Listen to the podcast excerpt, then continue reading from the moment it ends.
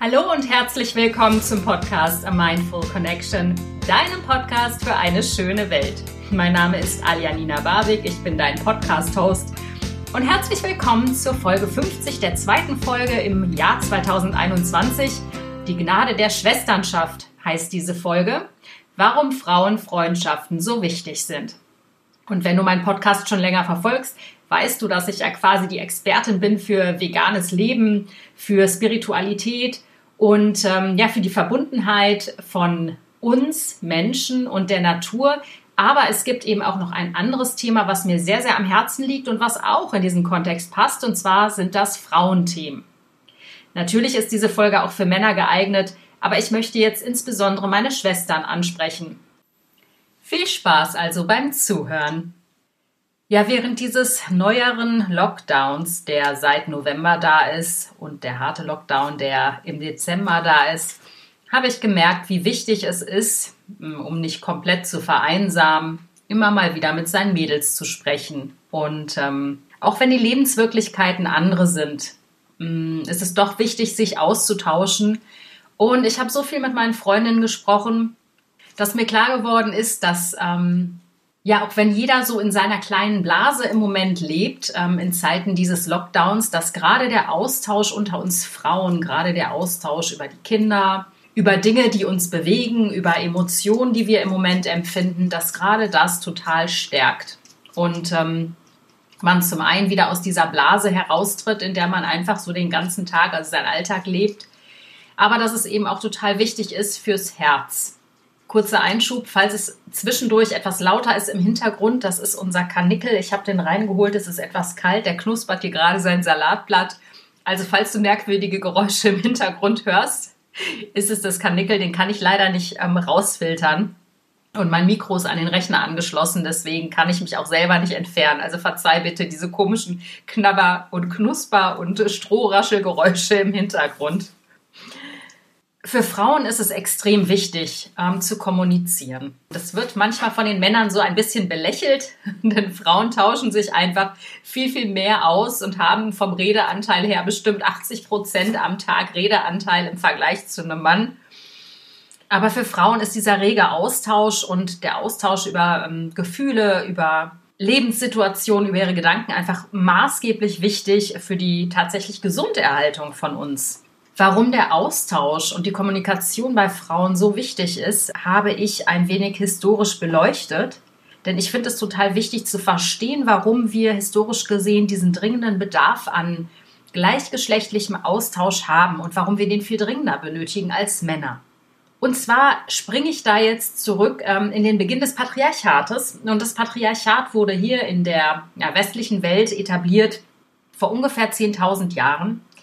Das war die Zeit, als aus unseren alten Jäger- und Sammlerkulturen sesshafte Völker geworden sind. Also vor ungefähr 10.000 Jahren wurde der Weizen sozusagen entdeckt. Das Klima unterlag nicht mehr so starken Schwankungen wie vorher. Das heißt, wir konnten mit gewisser Regelmäßigkeit sagen, wann wir welche Dinge anbauen konnten. Und Weizen ist ein schlaues Gewächs. Eigentlich hat uns der Weizen domestiziert und nicht wie den Weizen. Denn ähm, ich habe gehört, dass der Weizen heroinähnliche Stoffe im Gehirn auslöst und ausschüttet, sodass quasi uns der Weizen als Mensch domestiziert hat. Denn wir fingen an, Weizen anzubauen und wir fingen an, um diese Felder, Häuser und Dörfer zu errichten und eben sesshaft zu werden. Und in diesem Kontext ist auch das Patriarchat groß geworden. Denn in den alten Jäger- und Sammlerkulturen, das wissen wir mittlerweile, neuere archäologische Studien und Forschungen haben es ergeben, dass wir damals wirklich paritätisch mit den Männern gelebt haben. Wir sind ähm, in Wald und Wiesen gezogen und haben mit den Jungs Mammuts erlegt. Man höre und staune. Also das alte Märchen, das alte Märchen der Steinzeit, die Frau, die schön brav in der Höhle hockt und ähm, ja, sich um alles in der Höhle kümmert und der Mann, der rauszieht und die Mammuts erlegt, das ist kompletter Bullshit. Das Patriarchat entstand also eben erst vor ungefähr 10.000 Jahren. Das kann man sich so vorstellen, wir sind nicht mehr durch die Gegend gezogen, wir waren sesshaft, das heißt, die Frau hat mehr Kinder bekommen, denn du kannst dir sicher vorstellen, dass ähm, wenn eine Frau rauszieht und Mammuts erlegt neben dem Mann, dass wir fürs Kinderkriegen nicht ganz so viel Zeit hatten und auch für die Kinderaufzucht nicht so viel Zeit hatten. Denn es war natürlich eine große Last, ein zwei, drei, vierjähriges Kind mit auf die Jagd zu schleppen, jetzt im Vergleich zu der Tatsache, als wenn man sesshaft wird und zu Hause in der, in der Höhle, wollte ich gerade sagen, und zu Hause im Haus sitzen bleiben kann, sozusagen. Das heißt, Frauen haben eher Kinder bekommen, eher einmal im Jahr sogar. Wir haben die Kinder nicht komplett stillen müssen. Dadurch, dass wir Weizen angebaut haben, gab es eben auch ähm, Milchbrei oder Haferbrei, den man den Kindern zufüttern konnte. Das heißt, die Kinder waren nicht ständig an der Brust. Und äh, wir Frauen sind demnach auch meistens schneller wieder schwanger geworden. Das ist der eine Grund, warum wir Frauen eher dazu, ich sage es mal, negativ verdammt waren, mehr Heim und Haus zu hüten und der Mann hat sich eher um Viehzucht und Ackerbau gekümmert, ist also den ganzen Tag unterwegs gewesen und wir saßen in der Hütte und haben die in Schuss gehalten. Klischeehaft klingt das, es ist auch ein Klischee und wie gesagt, da kommt ja auch das Patriarchat her. Da ist erstmalig nachgewiesen worden, dass wir Frauen wirklich ähm, ja eine mindere Stellung hatten, nach und nach. Denn es war nun mal so, wenn du Besitz anhäufst, das heißt, wenn du feste Dörfer hast, ist es ja auch so, dass andere Dörfer, andere Tribes sozusagen dir den Besitz neiden. Das heißt, es gab viele Kämpfe um Land, um das Dorf. Und demnach sind auch viele Männer rausgezogen in den Krieg, haben alles verteidigt. Und wir Frauen waren eben mit den Kindern und den Alten, den Kranken zu Hause. Dadurch, dass der Mann einfach auch körperlich überlegen war, war es dann so, dass wir Frauen auch oft entführt wurden, verschleppt wurden, vergewaltigt wurden und dementsprechend in der Gunst der Männer immer mehr gesunken und gesunken sind. Das ähm, hat sich jetzt natürlich nicht von jetzt auf gleich abgespielt. Das ist natürlich ein längerer Prozess über Jahrhunderte gewesen.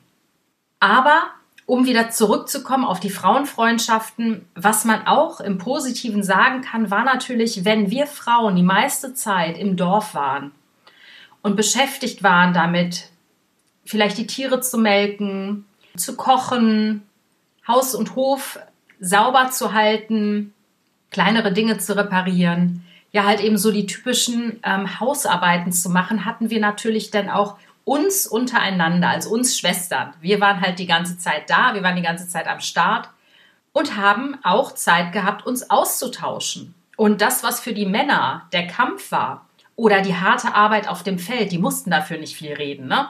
Die haben sich quasi körperlich ertüchtigt konnten da ihren Mann stehen, konnten ihre Männlichkeit unter Beweis stellen, insofern als dass sie irgendwie verteidigt haben, ähm, gekämpft haben oder harte Feldarbeit getätigt haben.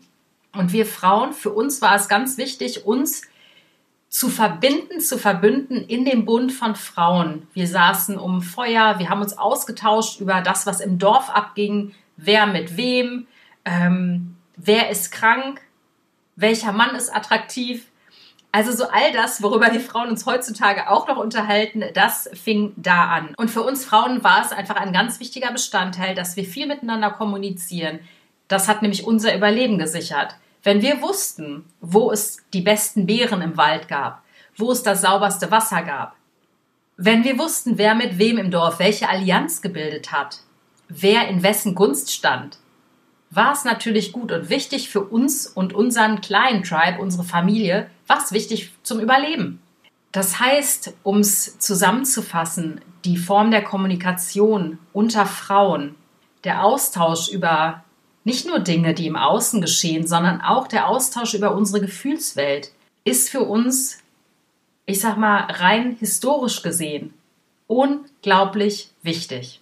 Und da, wo der Mann eher aktiv auf ein Ziel hinzusteuert, ob nun im Kampf oder auf der Feldarbeit, zielorientiert arbeitet und es egal ist, ob er da jetzt großartig kommuniziert oder nicht, denn im Grunde genommen ist das ja, wie ich schon vorhin erwähnt habe, nicht unbedingt vonnöten gewesen, ist es für uns Frauen einfach ganz wichtig, uns zu vernetzen.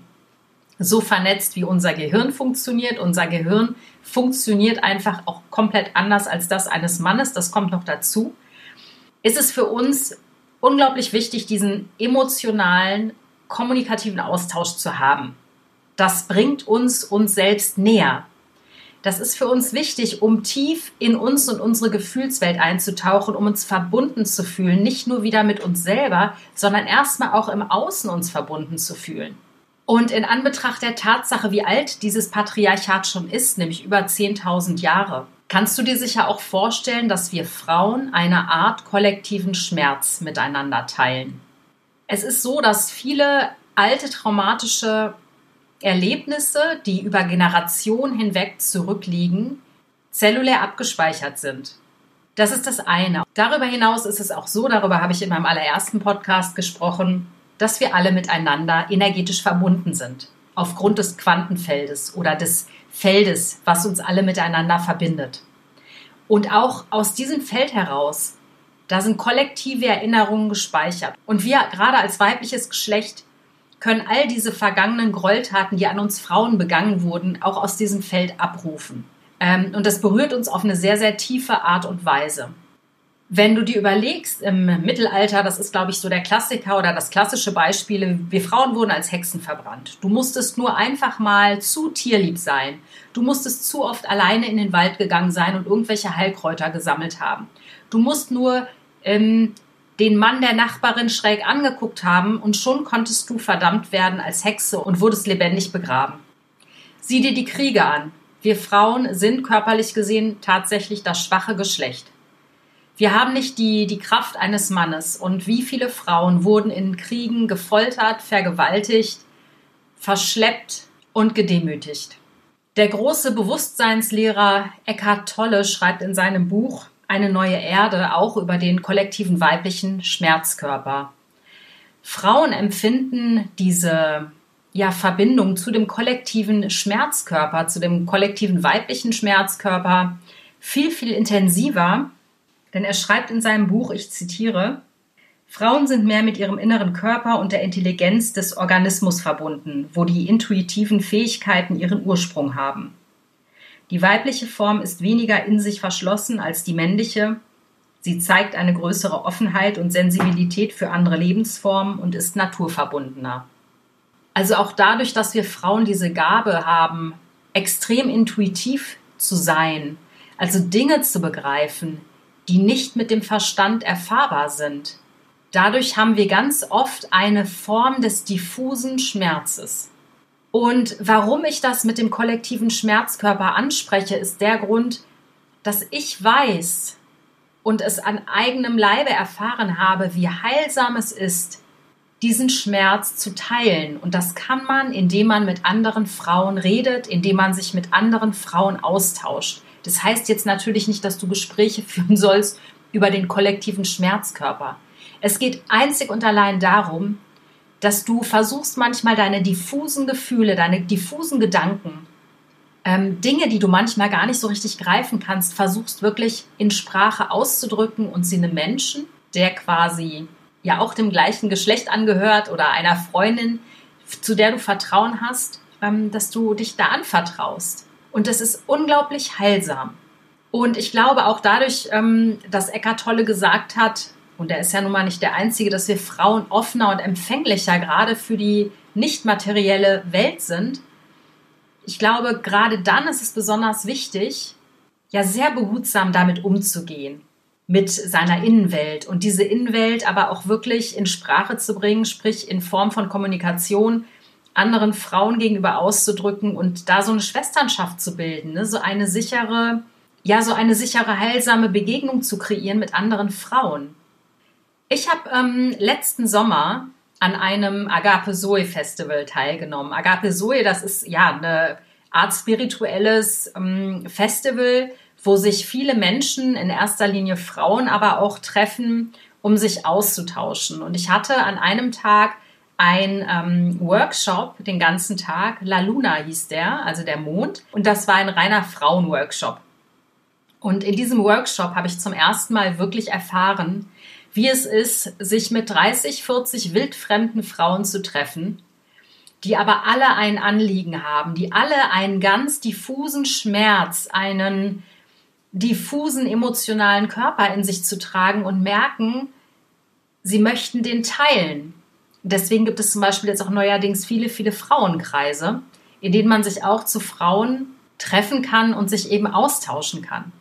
Also wir saßen in diesem großen Kreis zusammen und mussten erstmal so ein bisschen erzählen, ähm, warum wir da sind. Und alle Frauen haben das Gleiche geteilt.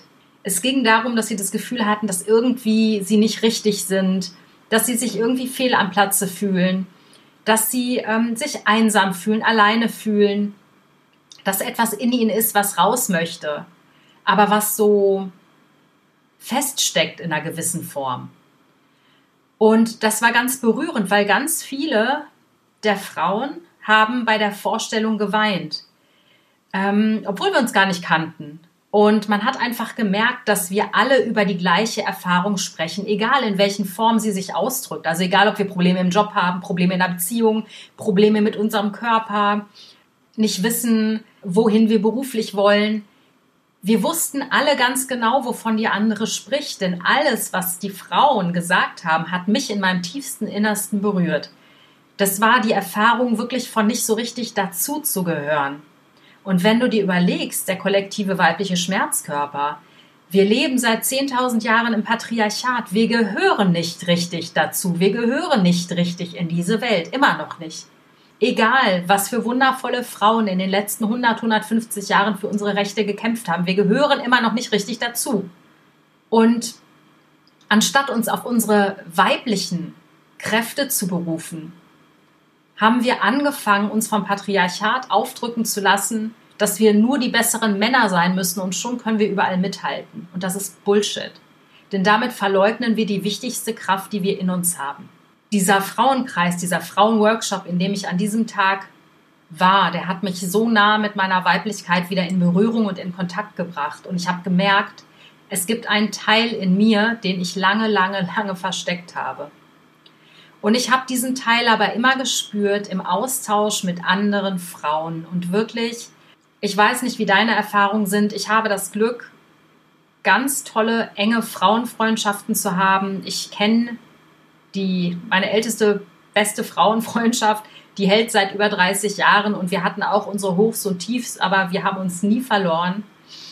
Und meine sozusagen jüngste, engste Frauenfreundschaft, die währt jetzt nun auch schon zwölf oder 13 oder 14 Jahre. Ich weiß es gar nicht mehr richtig.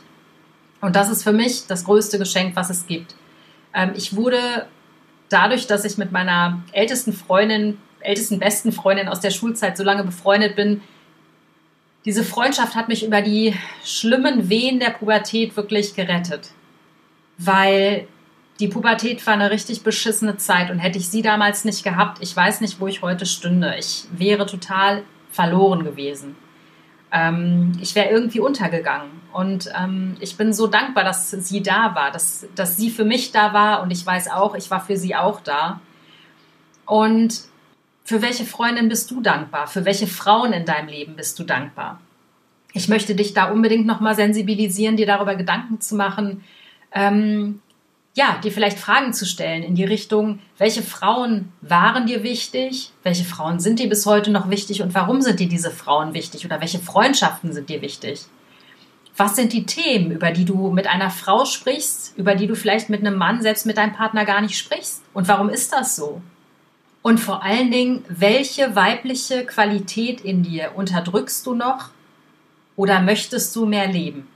Ich zum Beispiel habe ja bis vor einigen Jahren noch gedacht, ähm, ich müsste möglichst hart sein und möglichst viel leisten und würde dann irgendwo ankommen. Ich äh, bin nur noch gerannt wie so ein Hamster in seinem Hamsterrad und äh, war immer schneller und schneller geworden, habe mich darüber total verloren, habe aber auch meine Weiblichkeit eben total verloren. Ich ähm, bin so aufgewachsen wie viele, glaube ich, ähm, aus meiner Generation ähm, mit, ähm, mit der Annahme, dass es möglichst wichtig ist, ja, zu leisten, zu machen und zu tun. Aber leider verliert man sich bei all dem Tun selbst.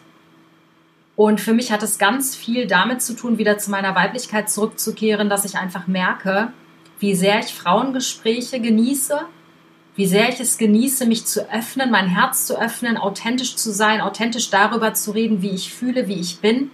Und für mich hat Frau sein ganz viel damit zu tun, wirklich ähm, nicht nur sein Herz zu öffnen, das ist definitiv eines der wichtigsten Sachen, die es gibt in meinen Augen am Frausein, aber eben auch wirklich zurück zu meiner Intuition zu finden und ihr zu vertrauen. Denn meine Intuition ist so viel intelligenter als mein Verstand, weil meine Intuition einfach schon im Vorfeld weiß, was Sache ist. Aber man überhört sie ja gerne. Insofern ist auch da ist total wichtig für mich, in die Gnade der Schwesternschaft einzutreten und wirklich mich auszutauschen. Denn da weiß ich, dass meine Intuition gewertschätzt wird. Ja, ich bin ganz ähm, beseelt gerade von diesem Gespräch sozusagen mit dir, weil es für mich ein ganz, ganz wichtiges Thema ist, ähm, dir wirklich so viel Input dahingehend zu geben, dass bitte du nicht in diese Falle tappst, andere Frauen zu verurteilen, weil es nicht weil es keine guten Mütter sind, weil es karrieregeile Bitches sind oder was auch immer, was man sich eben auch die ganzen letzten Jahre, Jahrzehnte selbst erzählt hat. Und wir erzählen uns das aber, und das bitte vergiss es nicht, weil uns das das Bild ist, was auch das Patriarchat uns Frauen als Bild von anderen Frauen aufdrückt. Wir tappen da einfach in eine riesengroße Falle, meiner Ansicht nach.